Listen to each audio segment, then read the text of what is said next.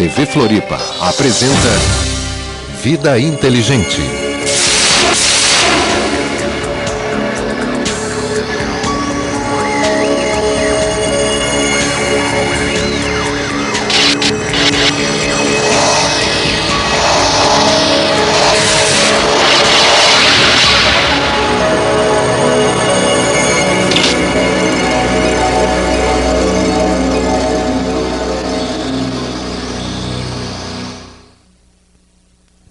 Noite, tudo bem com vocês? Vida Inteligente no ar novamente.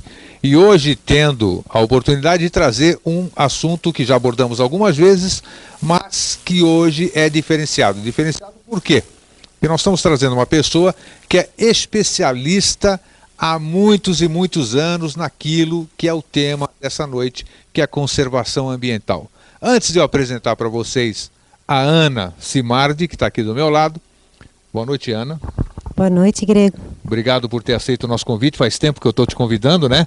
E finalmente hoje eu consegui trazer você. É, eu que agradeço, inclusive em nome do presidente da Fundação, da Fátima, Carlos Crois, essa oportunidade de a gente estar tá falando um pouco do trabalho positivo e propositivo da Fátima. Isso, e hoje nós vamos te explorar bem. Mas antes eu queria, o, o telefone todo mundo já sabe, você pode participar ao vivo, 3222 1137. Mas eu peço antes disso um favor.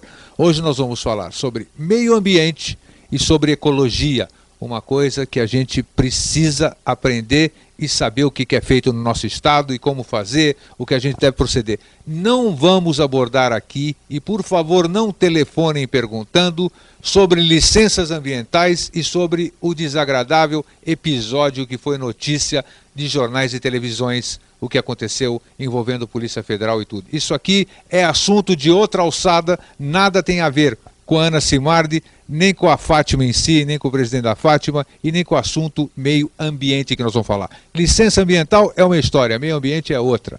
Certo, Aninha? Certo. Então vamos lá. É, a Ana, eu acho você. É, eu, convivo com você praticamente todos os dias, né? Porque a gente se encontra, eu fico mais onde tem o prédio da Fátima. E o que me encanta em você, eu acho fantástico, é que você respira, você come, você bebe meio ambiente. Eu nunca vi alguém que seja tão apaixonado pelo seu trabalho.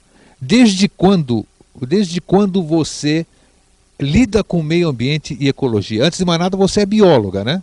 Isso, exatamente. Sou bióloga, me formei na Universidade Federal de Santa Catarina em 84. 84 são 23 anos já. E aí, conta um pouquinho da sua história, da sua experiência profissional. Bom, até eu acho que é importante pontuar um pouquinho que eu acho que há alguns meses antes é, da inscrição no vestibular eu exatamente não sabia para que que eu ia é, que fazer, você ia fazer? É, a faculdade. É, então, é, na vinda nossa, eu sou inclusive de Rio do Sul. É, em 1979 viemos para Florianópolis, que então o meu pai foi é, transferido para Florianópolis. É, e aí foi ali que eu ouvi falar da Fundação do Meio Ambiente, fui conhecer um pouquinho do trabalho da Fundação do Meio Ambiente, é, isso me estimulou e aí então eu optei por fazer a faculdade de Ciências Biológicas. Tá, e você se formou em 80? Em, em 1984. E aí você entrou para a fundação, você conseguiu vaga depois no, na fundação? Não, Como é que foi isso? eu entrei na fundação antes de me formar. Tá. É, entrei na faculdade no segundo semestre de 1980. Em 1981, abril, eu já estava fazendo um estágio na fundação. Sim. Porque a fundação tem convênios com universidades, Universidade Federal, é, é, o DESC, por exemplo, é, que disponibiliza essa oportunidade, então, para se fazer estágio, a gente já começar o, aquele aprendizado. Né? É, em 1982, houve um concurso público. Que eu você fiz fez? o concurso público, passei, então, para nível médio, claro. Então você é concursada da Fátima. Sim, aí em 1984 teve um outro concurso público, então eu fui promovida para nível superior.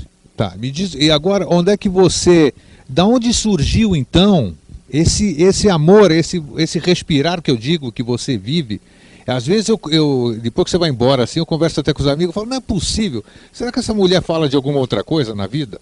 Porque é meio ambiente, é meio ambiente, é, é projeto ambiental, é, você não fala praticamente outra coisa. Então, eu, você vive bem isso. Eu acho que você é, demonstra bem uh, no seu comportamento a importância para você meio ambiente. Eu acho que é muito importante, além de você estar trabalhando nele.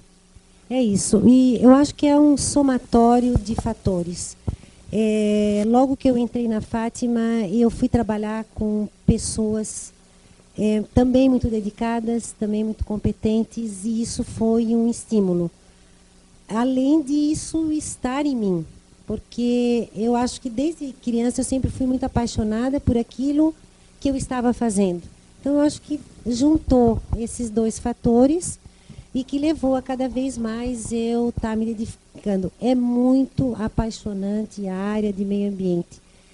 E eu acho que em função das, da, das situações que se vivem, às vezes um, uma falta de apoio, a questão de salário, mas o outro lado, ele supera essas dificuldades e esses obstáculos. E, e, e me diz uma coisa, os seus colegas, ou seja, os, os ambientalistas que você se relaciona, os seus colegas, eu creio que de secretaria também, né? Secretaria do Meio Ambiente, vocês têm muito contato com a Secretaria do Meio Ambiente, né? Ou não?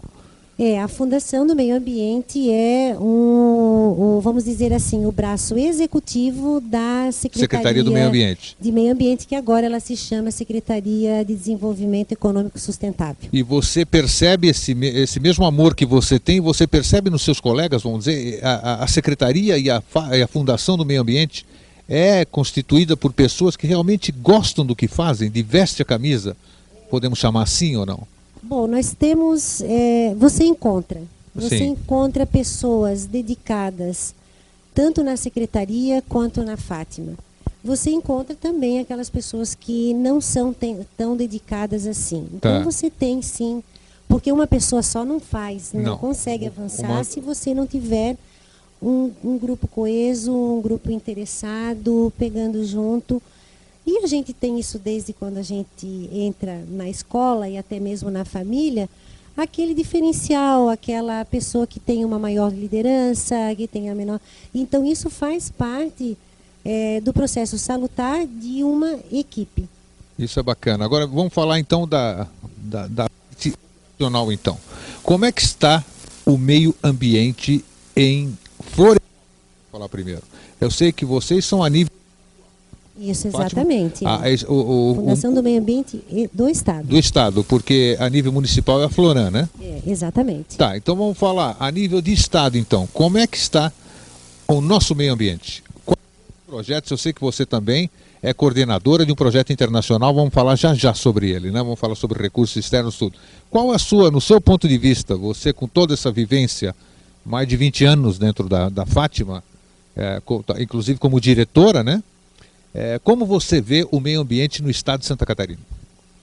Bastante complexo. Complexo. É, e por muitos anos, isso não é só no estado de Santa Catarina, eu acho que a gente pode até é, é, replicar isso para o mundo, que por não termos os, o, o, conhecimento, não temos as ferramentas, não temos os estudos, é, se atuou é, degradando o meio ambiente sem o conhecimento. Isso no início desse processo. Inclusive, essa questão de tá, é meio é ambiente, ela é nova. Sim, sim. Então, eu, tenta né? posicionar a gente no tempo, tá mais ou bom, menos. Então, a, a, teve um encontro em Estocolmo, se eu não me engano, que foi somente, ocorreu na década de 70. 70. Então, se a gente for colocar isso na, na, na história, é... Recente. Recente, é novo.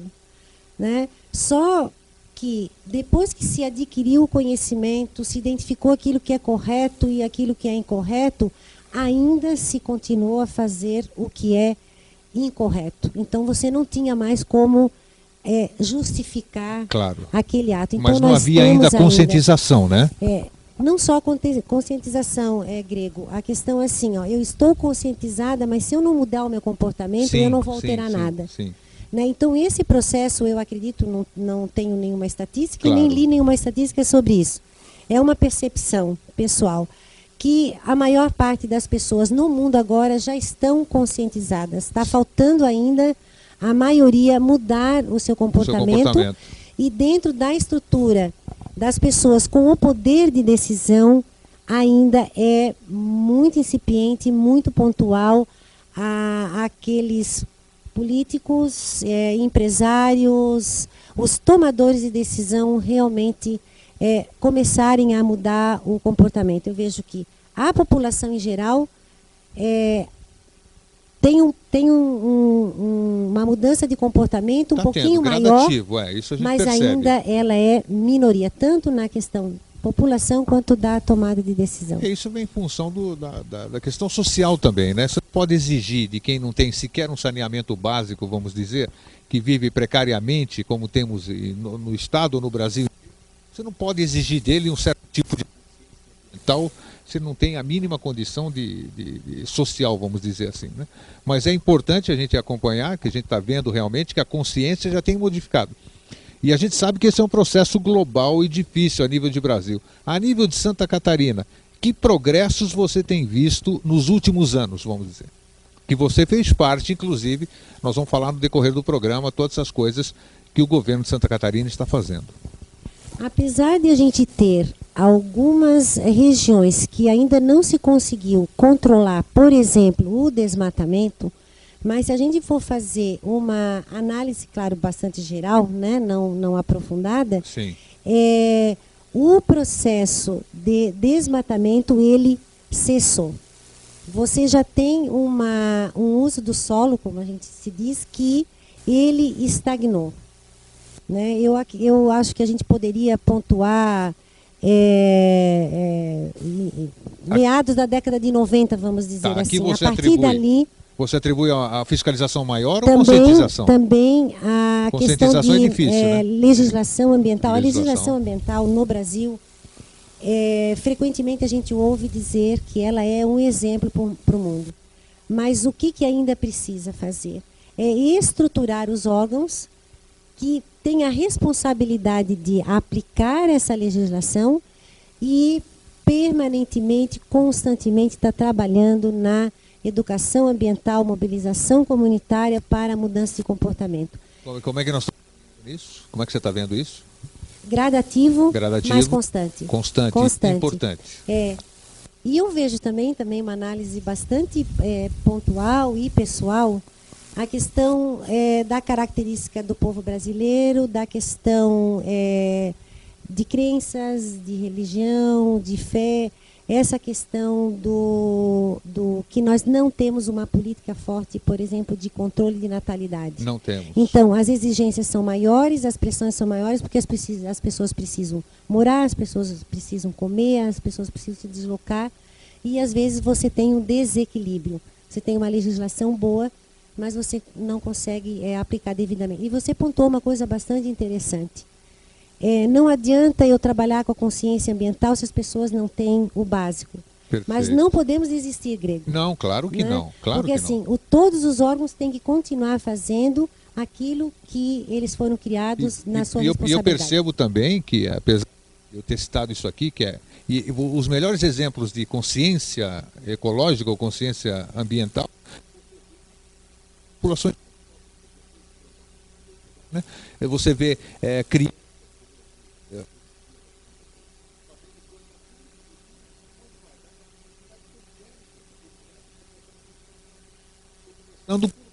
interessante, né? Porque isso aqui deveria aparecer pelo, pelos que têm mais posição social, que deveriam dar o exemplo, e ao contrário, né? Mas é.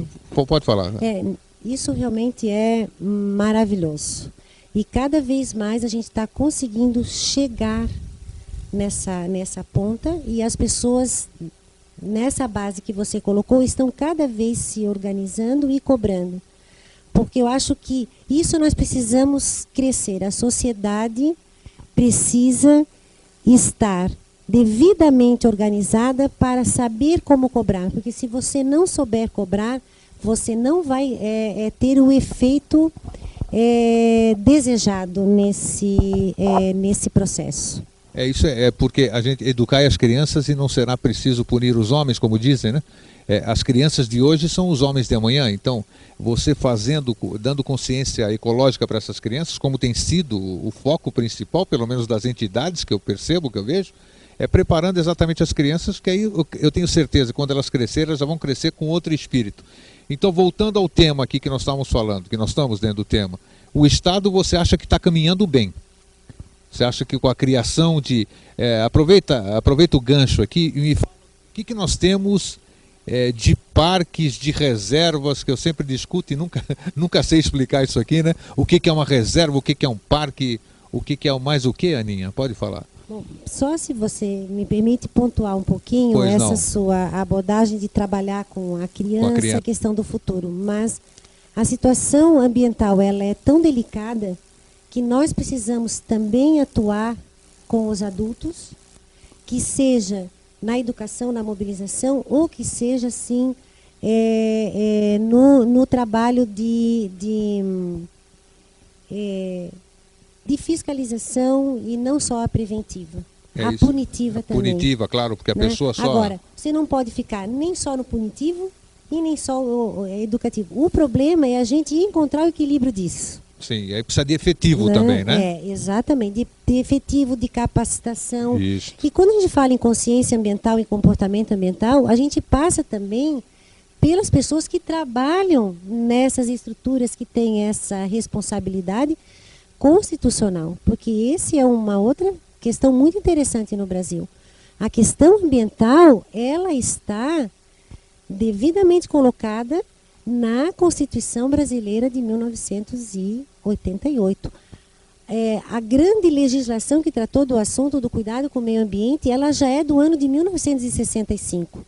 E nós não conseguimos ainda aplicar devidamente uma legislação aprovada em 1965. Bom, em relação a parques, reservas, a gente usa o termo unidades de conservação Isto. certo? As unidades de conservação, ela tem dois grupos. O grupo de proteção integral e o grupo de uso sustentável. Opa, explica os dois. Proteção integral é uma são unidades de conservação mais restritivas. O uso é mais restritivo, a gestão ela tem que ser muito mais restritiva. De uso sustentável não é tão restritivo assim. É, de proteção integral, nós temos, por exemplo, os parques, que Parques. sejam no âmbito, quando é administrado pela União, no caso o IBAMA, são parques nacionais. Tá. Quando são no Estado, no caso do Estado de Santa Catarina, a Fundação do Meio Ambiente e a Fátima. E os parques, quando são no âmbito de município, eles têm o nome de Parque Natural Municipal e são administrados por fundações de meio ambiente ou secretarias de meio ambiente no âmbito mu- Municipal. municipal. Você tem reservas biológicas, estações ecológicas, eh, reservas de fauna na, no grupo de, de proteção integral e essas parques, reservas, estações ecológicas, você fala que são categorias de gestão. De uso sustentável, você tem as APAs, que é uma sigla que muitas pessoas já conhecem, que são as áreas de proteção ambiental. APA. Vocês têm as, a, a gente tem a reserva de desenvolvimento sustentável, as áreas de relevante interesse eh, ecológico e outras categorias dentro desses dois grandes grupos.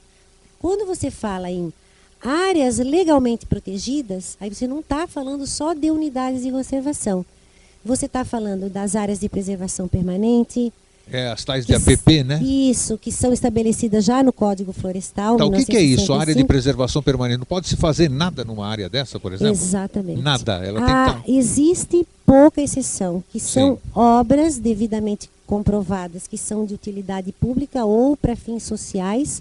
E aí, só que tudo com critérios muito bem estudados, é, a lei permite com que você use áreas de preservação permanente. Tá. Fora disso, é ter- terminantemente proibido. Claro, a gente tem uma realidade diferente. A gente tem uma realidade no- nas áreas urbanas completamente diferente das áreas rura- rurais. Né? Então é o que vem se discutindo. Você está fazendo uma grande discussão para adequar e ajustar a legislação ambiental na realidade urbana e na realidade rural. E não só no âmbito de Brasil, mas no âmbito de região.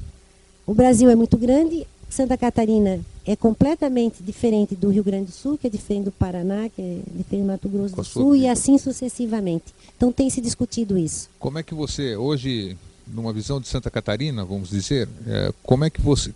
Que percentual do Estado nós já teríamos sob controle, vamos dizer? É, não sei se eu uso a terminologia que vocês usam, mas o que está, o que, que já está mapeado? O que, podemos dizer que nós já sabemos a situação ambiental do nosso estado ou não? Não, ainda não. Ainda não. Faltam ferramentas para isso. Que tipo de ferramentas? E aí é que a gente poderia estar tá pontuando desse, dentro desses projetos de acordo internacional. O que, que, que são esses? Sendo... Aproveite e já me fala sobre okay, os projetos. O que, que vem sendo feito? É, respondendo à questão de percentual que está protegido. Isso. Vamos usar é, o exemplo de unidades de conservação, porque você tem reservas legais, tá, mas eu vou usar então o exemplo de unidades de conservação. Tem outras que estão em é trâmite ainda, ainda, tramitação, né, ou não? É, e, mas é pouco ainda. Pouco, tá. Né, é muito pouco. Nós temos de, dentro desse grupo de proteção integral, que eu espero que eu tenha conseguido explicar um pouquinho essa, essa diferença, nós temos 1,2% somente. Nossa. É, de proteção integral. Aí se vocês for somar com a de uso sustentável, então você aumenta esse percentual um pouquinho que talvez uns 6%. Então é muito pouco. Nós tínhamos o estado de Santa Catarina coberto por é, é, florestas que eu acho que a gente pode estar tá colocando percentual de 60% a 70%. Sim. É, as últimas estatísticas que foram é, feitas, 16, 17% Nossa. só de, de cobertura. É, de 60 caiu para 16? É, florestal.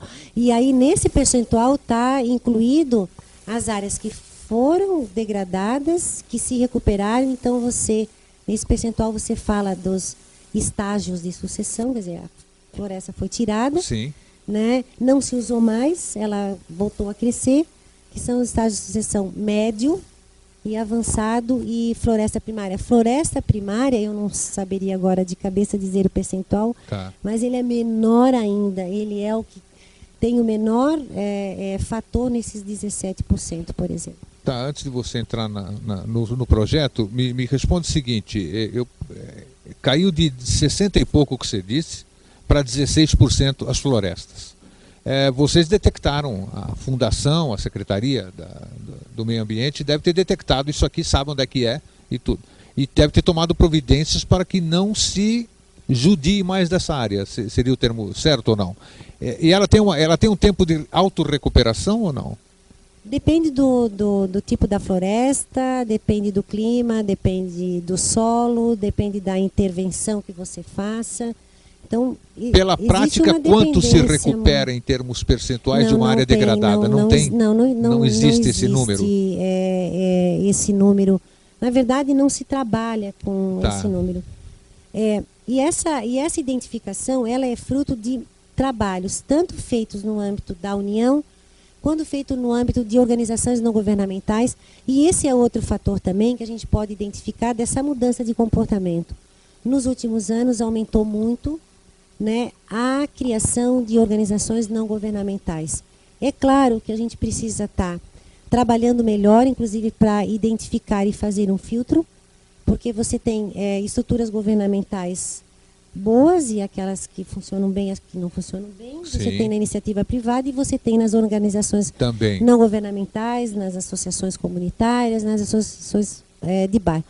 Mas eu acho que a gente tem o saldo disso, apesar de que a gente tem que melhorar, ele é positivo, somando é, isso tudo.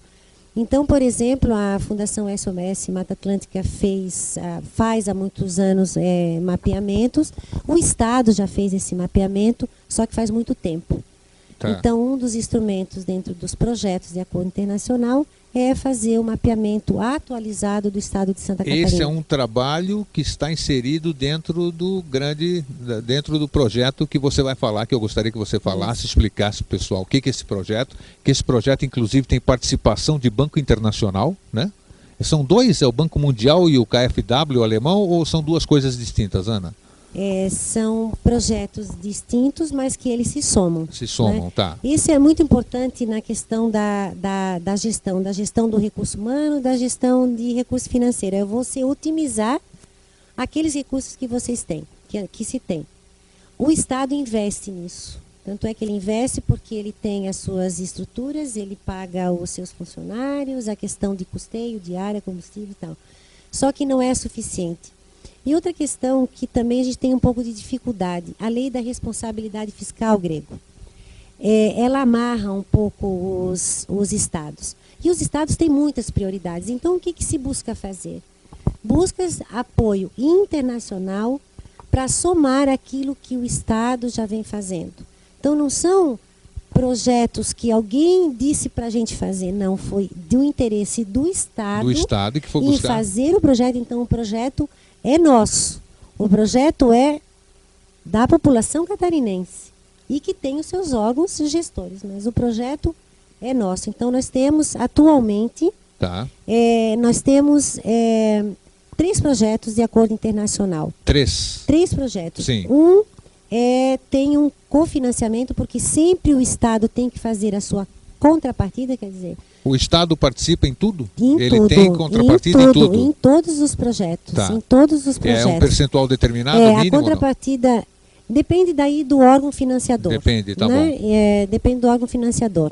Então, por exemplo, esse é, projeto cofinanciado pelo banco alemão, que se chama KfW, é um banco de, de desenvolvimento, e ele foi criado depois da Segunda Guerra Mundial, e ele foi criado com o objetivo de recuperar a Alemanha.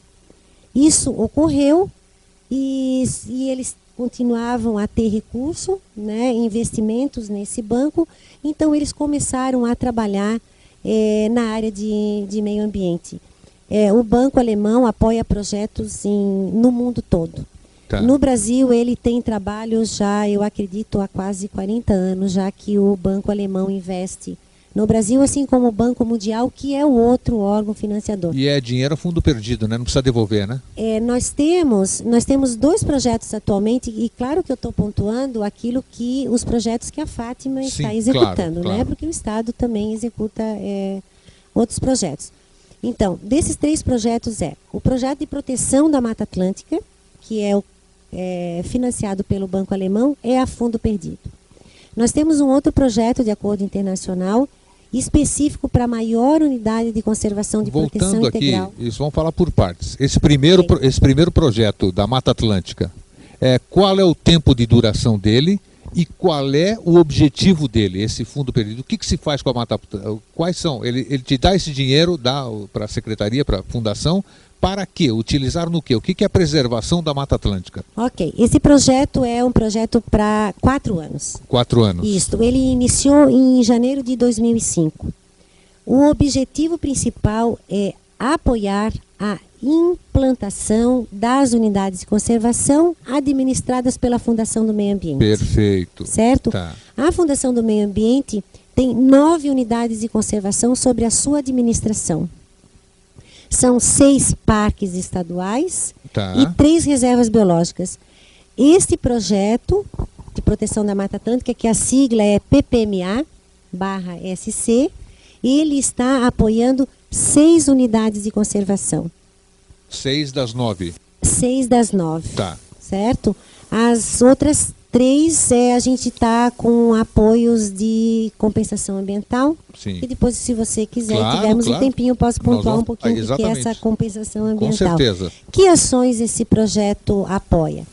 Ações de fortalecimento da fiscalização, seja com aquisição de equipamentos, seja com investimento em capacitação, em melhor planejar, eh, planos de fiscalização e implantação de sistemas informatizados. E até a própria infraestrutura e demarcação desses locais, não é isso? Exatamente. Então, né, esse é um foco a fiscalização. Apoia um pouco eh, você melhorar e informatizar um pouco a- o licenciamento ambiental. Tá. É, e aí, então, para a unidade de conservação, por exemplo, é, cercar a unidade de conservação. Sim, sim. cercar é um termo que a gente usa, mas é Demarcar, demarcar. fazer- isso, né? demarcação. Cercar é uma das formas de você fazer uma demarcação física. O que, que é?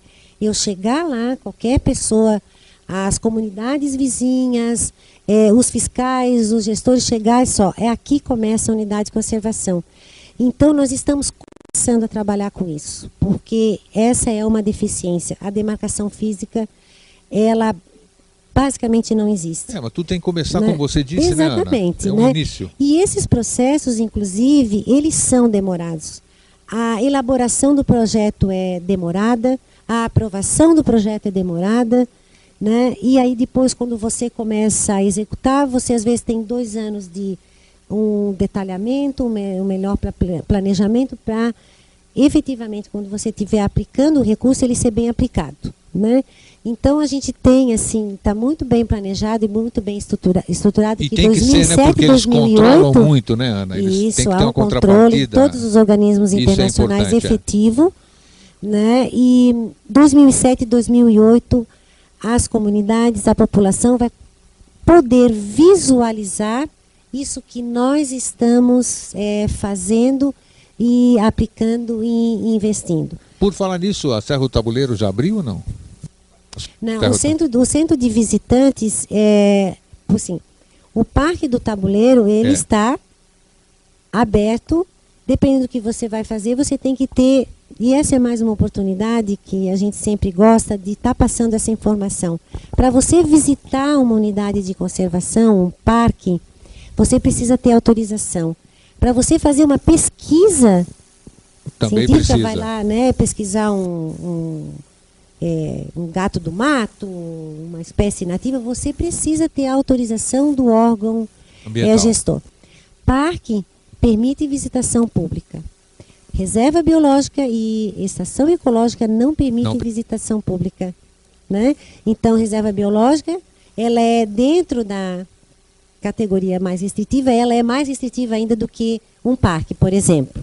né? Então, é- isso é muito é, importante. O parque não.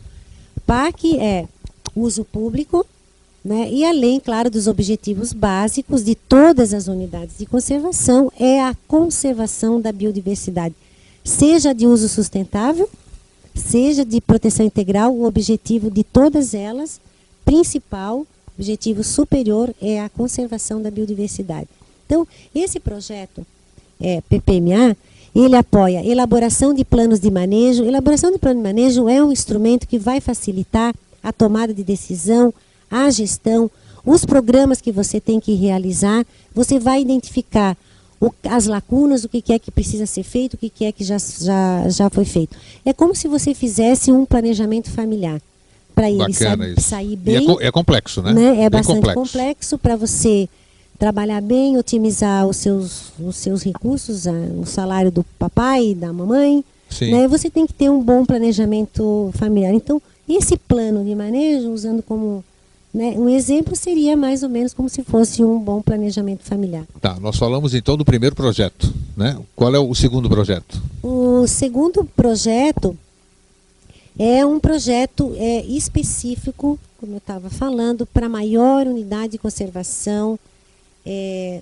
de proteção é, integral, que é o Parque Estadual da Serra do Tabuleiro. E fica aqui, gente, do nosso lado. Ele está inserido na Grande Florianópolis. Qual é o tamanho dele?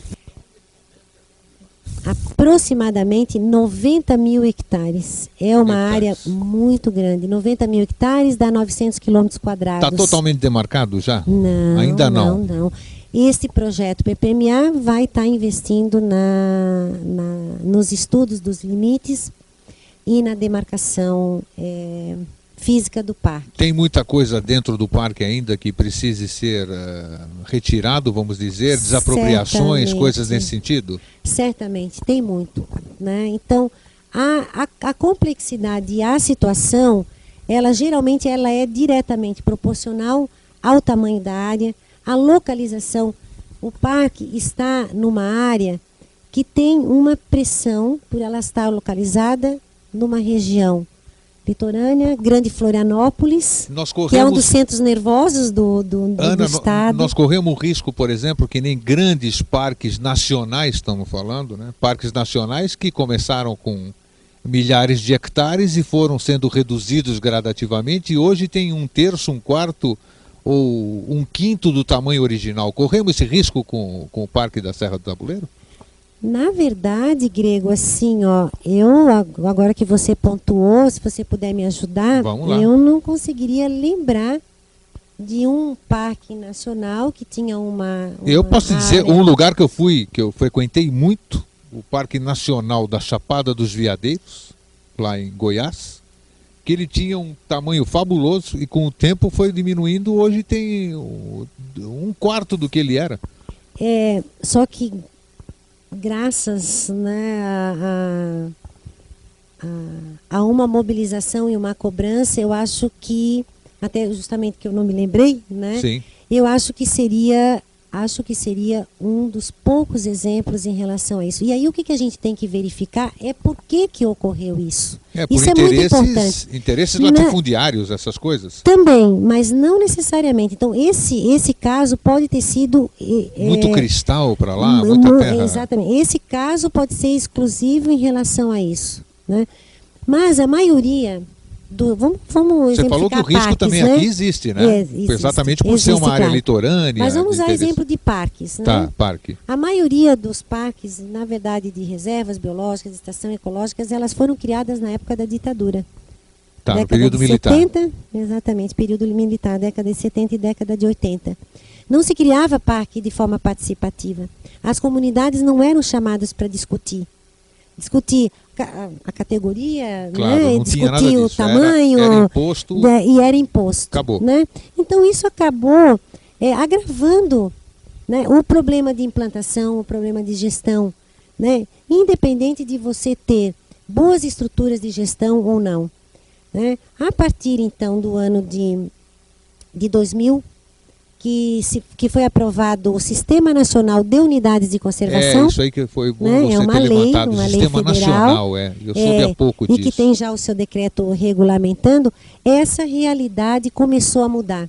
Pois não. Né? E às vezes Isso a é gente bom. sabe, às vezes a gente muda porque a gente é obrigado. O Sistema Nacional é muito né? bom. Né, Nós já fomos filhos, agora é, somos pais ou Isso. mães. Teve situação que a gente só mudou porque o pai disse que tinha e nos obrigou e disse é assim, filho, e tá não tivemos né? opção. Então, também tem essa, essa questão que a gente começou a mudar, a forma de se criar a unidade de conservação começou a mudar. Então, quando se cria uma unidade de conservação, eu tenho um bom exemplo, é, na ilha de São Francisco, norte do, do estado de Santa Catarina, uma O- região o maravilhosa. Parque de Acaraí? O Parque Estadual Acaraí.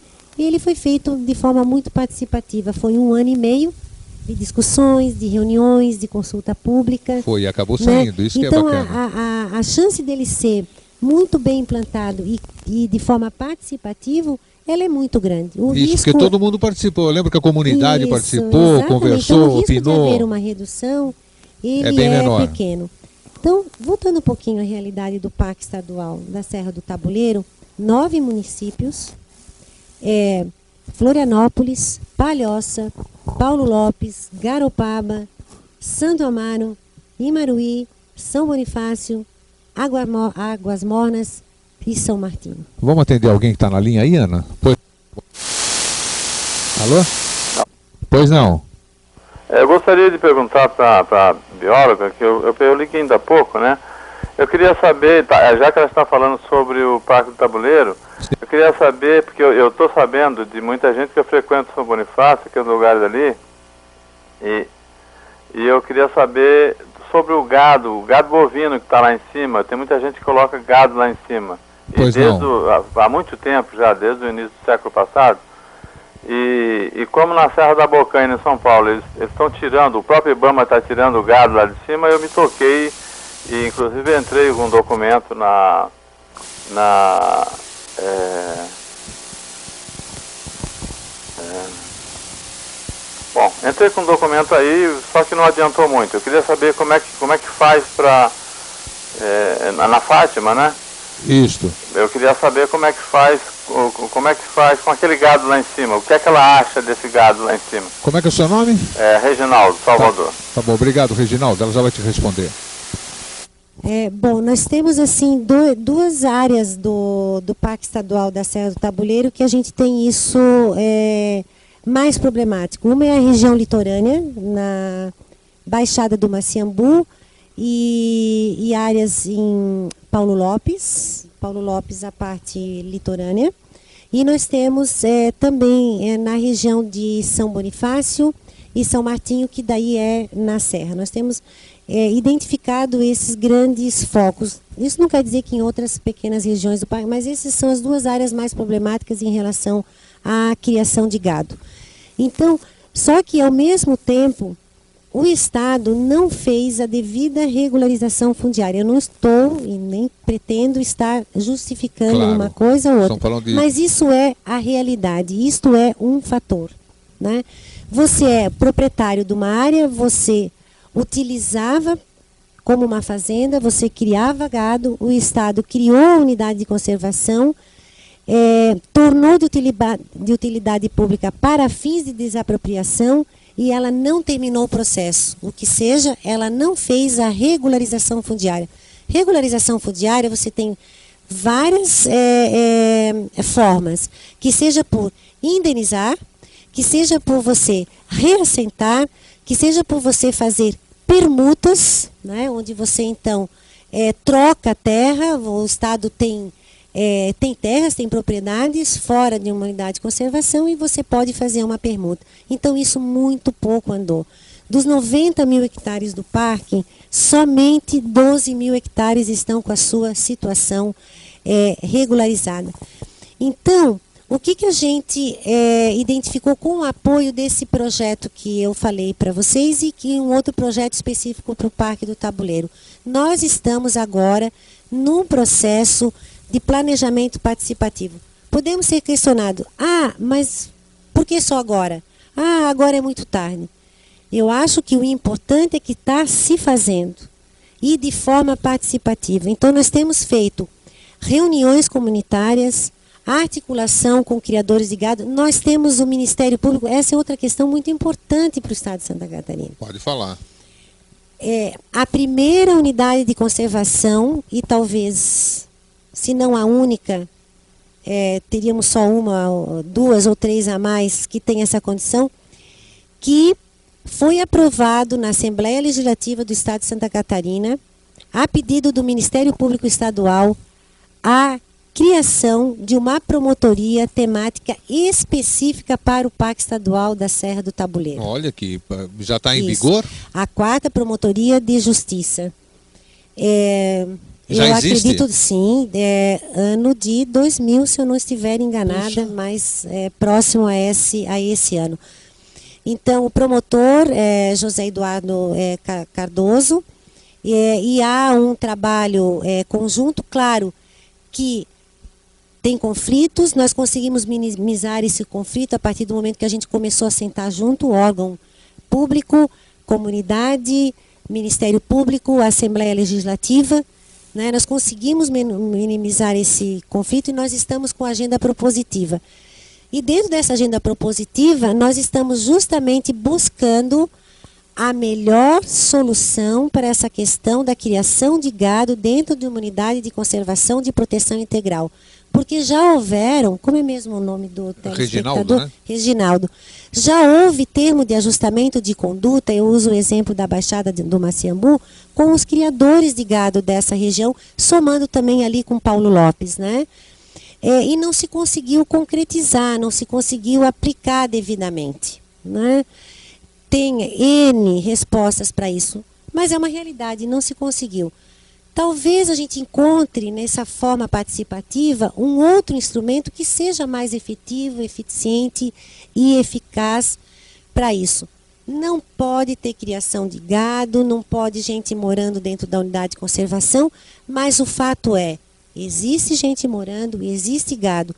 E um diferencial, já existia isso menor, se ampliou, se colocou mais gado, se ampliou a área, se ampliou. Mas você já tinha esse núcleo, como a gente já tinha núcleos comunitários quando o parque foi criado.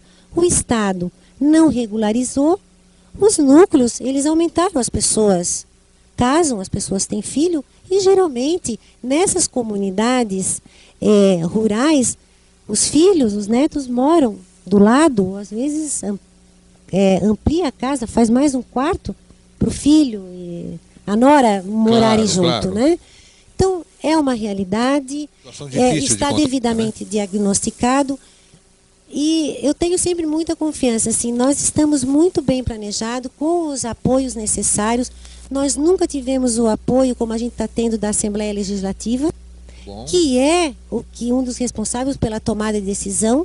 Né? Agora a gente está com essa realidade e a gente é, tem confiança que nós estamos no caminho certo e agradeço ao Reginaldo por Claro, estar foi bem oportuna a intervenção dele, Problema esclareceu mesmo, bem essas Problema coisas. mesmo, né? Vamos, vamos voltar então, Aninha, para os projetos aí. Nós estávamos falando sobre o segundo projeto, o apoio que você falou exatamente do Parque do- da Serra do Tabuleiro, né? Isso. E o interessante é que esse esse fundo, que é o Fundo para o Meio Ambiente Global, é esse é, que se chama esse fundo, agência implementadora, quer dizer, quem administra esse fundo é o Banco Mundial. Banco certo? Mundial, É. Só que esse fundo, ele financia, é doação também, né? Fundo perdido. Fundo perdido é, o Estado não precisa pagar juro. Se é um empréstimo, o Estado paga juro. Se é fundo perdido, não se paga juro E por nem o aquilo principal. que é investido. É. Não, não se paga juro, Não. né? É, ele só apoia projetos em áreas que tenham demonstrado que tem interesse mundial. Então, para vocês verem a importância dessa, desse parque, ele foi considerado que ele tem uma importância para o mundo. Puxa não só para os novos municípios, não só para Grande Florianópolis, não só para o estado de Santa Catarina, não só para o Brasil. O Parque do Tabuleiro, ele protege os recursos hídricos, aonde a Casan capta água para cerca de 1 milhão e 200 mil pessoas. Puxa, isso aí eu não sabia. Eu Não sabia que era é, de importância mundial, inclusive, o tabuleiro. É. Pensei que era. E aí nós nossa. então estamos com uma doação é, de aproximadamente é, um milhão de dólares e nós temos é, cofinanciadores. O Sebrae, por exemplo, é um cofinanciador desse projeto. Então é mais uma, uma, uma parceria que não é só o órgão público que está atuando naquela área. Então o Sebrae vai estar trabalhando nas comunidades de entorno para é, agregação de renda e agregação de valor. Por exemplo, apoiando a criação de cooperativas. É, isso que é bom, eu acho que isso é importante a gente trazer isso para o público, né? Porque é difícil você ter acesso a esse tipo de notícias, né? Você tem notícias vagas, ó, foi criado a Serra Tabuleiro, ninguém sabe o que é aquilo. É, foi criado, apareceu lá o governador, inaugurou a Caraí, apesar de que nós trouxemos o, o então presidente, o Sérgio Grando, né? E falamos o programa inteiro sobre a, a Caraí, que foi muito bacana, mostramos tudo ali, a participação da comunidade. Então, é importante saber, a população saber, porque assim também melhora o nível de participação. Que ela sabendo o que está sendo feito por ela para a preservação do meio ambiente, é, a- o, o cidadão se sente motivado também para participar disso. Isso. E melhora também é, a imagem. Não tenha dúvida Né? disso. E, e o, que, o que a mídia, inclusive a mídia tem é, nos proporcionado cada vez mais espaço, por isso que no início eu agradecia a, a, a vocês, a TV é, Floripa, de estar nos dando mais essa oportunidade de a gente também estar mostrando que há sim é, coisas positivas sendo feitas, investimentos é, muito bem planejados, é, muito bem aplicados, né, para a gente então estar somando e a gente está tentando equili- equilibrar um pouquinho aquilo que não é feito, aquilo que não é devidamente feito. É, e aqui, e aqui, como eu tenho acompanhado, eu posso garantir para vocês que dinheiro do, do KFW e do, e do Banco Mundial é impossível que seja desviado. É impossível. Existe uma fiscalização, existe uma contrapartida que não tem a mínima condição do recurso não ser alocado para aquilo que foi proposto.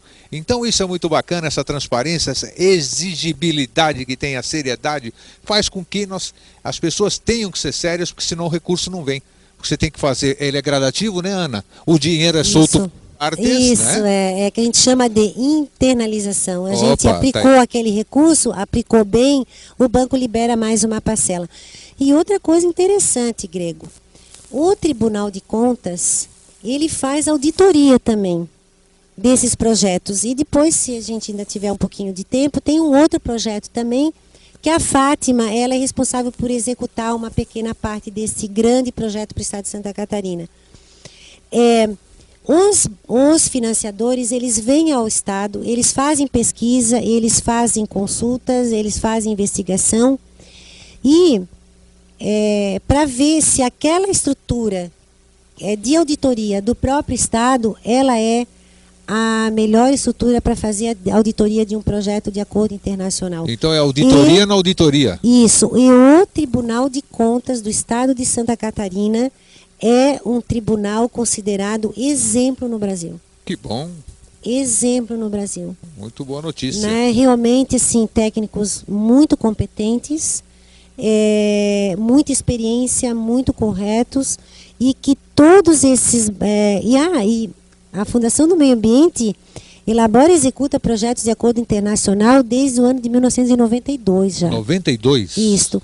Então, o Tribunal de Contas sempre foi aceito pelos, por esses financiadores para ser também o auditor desses projetos. Tem mais alguém no ar? Não, é, é, o Reginaldo de novo. Pois não, Reginaldo. É o seguinte, eu, eu visito muito a região de São Bonifácio e eu estou observando que o, o nível do Rio Capivari tá, tá, está muito baixo. Por outro lado, também eu, eu já visitei o Rio Duna e vejo que, que todos eles estão no nível baixo, inclusive o, o, o, Rio Cubatão também. Né? Todos eles estão com nível super baixo. Eu quero saber se ela, se ela tem noção do, do desse desmatamento que está havendo lá, porque eu já sempre reclamo, venho aqui no. É, é, aqui, na, na, aqui perto da ponte, né, nessa unidade aqui ambiental, da, da PM, eu não sei se eles tomam a decisão ou não, já fui na Fátima também, já fui no Ministério Público, enfim, eu estou sempre correndo atrás. Mas eu não vejo apoio também das autoridades. Eu vejo cada um tira o coco fora e, e eu não vejo muita, muita resposta, ou seja, eu estou lutando sozinho.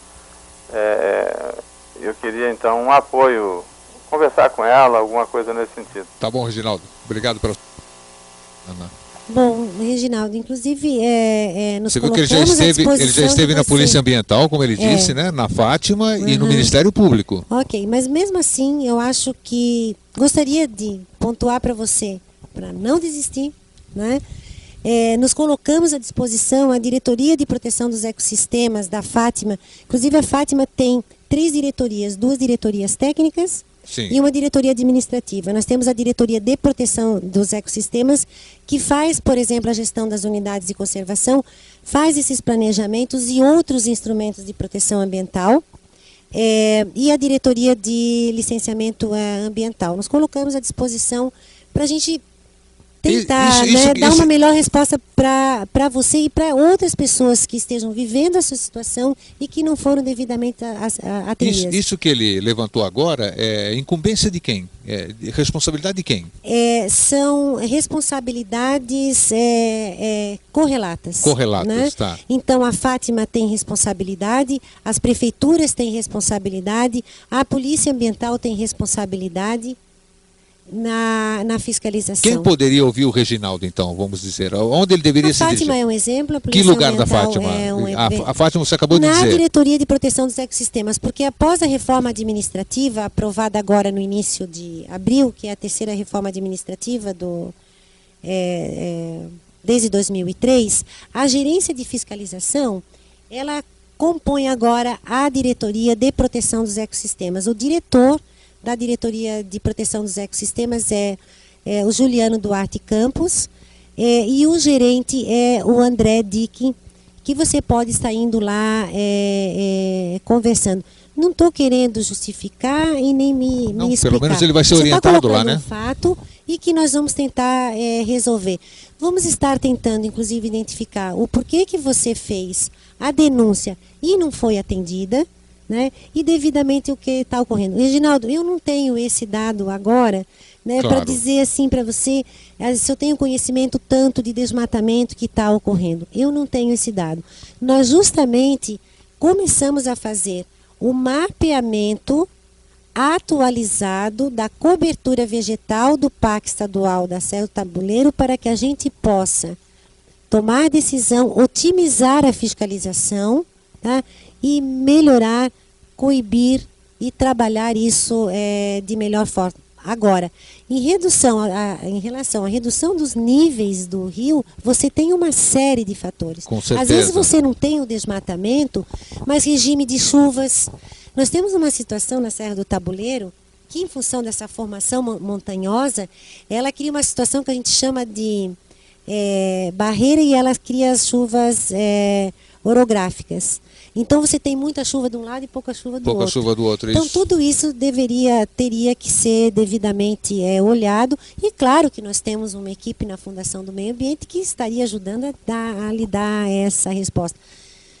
E o Reginaldo pontuou um rio muito interessante que é o Rio Duna, que nós temos um problema no Rio Duna que é a questão da risicultura, questão de poluição. Risicultura, aonde? No, no Rio Duna. No Rio Duna. o- e no rio também da Madre.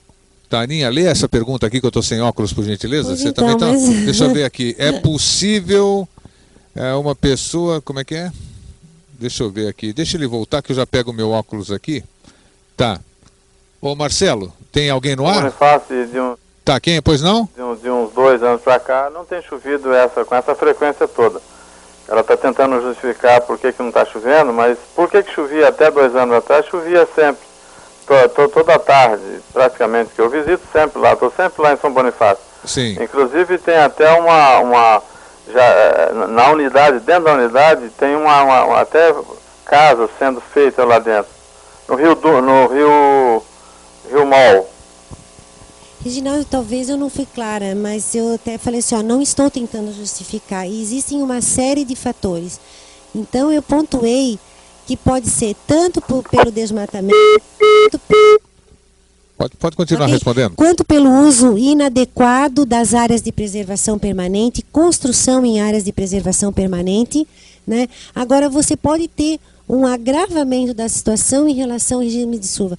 Não tenho a estatística, não tenho o dado para colocar para você que é em relação a- ao regime de chuva. Se não fui clara, peço desculpas. Sua preocupação procede e nós vamos estar.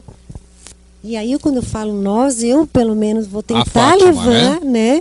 né? Essa sua preocupação para a fundação. Nós temos estruturas eh, diretivas, nós temos diretorias, nós temos presidência, nós temos comando da polícia ambiental, nós temos Ministério Público para e que você vai estar nos ajudando a identificar o melhor, melhor o porquê que não está correndo e a gente atuar e reverter essa sua dificuldade. Tem um telefone geral da Fátima? Fundação do Meio Ambiente tem, uma, tem um telefone geral onde possa. 3216-1700. 3216 1700. E basta ligar para lá e deve ser um PABX com certeza, é isso? Isso. E transfere para o departamento competente. Exatamente. Então tá. Repete para nós, por favor, para o telespectador. 3216 1700. 00. Perfeito. E eu, infelizmente, Grego, e peço desculpas aos, aos ouvintes, eu agora não estou me lembrando do telefone do 0800. Não, não tem problema Mas isso aqui. ligando, para para lá, nós vamos conseguir. É, é muita informação que a gente não. Aninha, para variar, nosso, nosso programa é sempre assim. A gente nunca consegue fechar o tema dentro de uma hora do programa. Olha lá, nós estamos. Gostaria que você eh, passasse, nós vamos te trazendo uma outra oportunidade também, porque a gente sabe que o, o assunto é muito extenso, é muito O grande. site da Fátima? Mas qual é o site da O site Fátima? da Fátima é www.fatima, com o temudo, F-A-T-M-A. Ali você encontra pelo menos os programas básicos, é, é, a base desses projetos que a gente tentou Estão todos no- no site. É, agora, estamos lá para mais informação que for é, é, necessária. No site da Fátima tem o endereço eletrônico de diretores, de gerentes, de gerentes de regionais, que podem ser mandados e-mails e para que a gente possa melhor atender a todos de vocês. E é isso que a gente tem procurado fazer, Grego. Apesar de, como você falou, dessa situação é, é, ruim, mas ao mesmo tempo a gente está vendo isso como uma questão positiva, né? Para a gente realmente você ajustar, você é, melhorar, você identificar, Isso. né? E separar que você tem pessoas corretas e que fazem aquilo que é possível e você sensibilizar não só a tomar decisão no âmbito da Fátima, no âmbito de secretaria, de governador, de assembleia legislativa e que tem gente que está assim há muitos anos trabalhando para melhorar essa situação. Com certeza. Ana, muitíssimo obrigado pela sua presença. Foi um grande prazer, Grego, Pena que o- nós, nós você somos ainda nós somos presos ainda ao tempo, né? Mas tenho certeza que noite espectador e até uma oportunidade. Muito obrigado. Eu espero ter conseguido pontuar um pouquinho aí o que a gente tem feito de ações positivas e propositivas e reforço que a gente está lá à disposição. Muito obrigada mesmo e boa noite a todos. Obrigado, um grande abraço, até semana que vem. TV Floripa apresentou Vida Inteligente.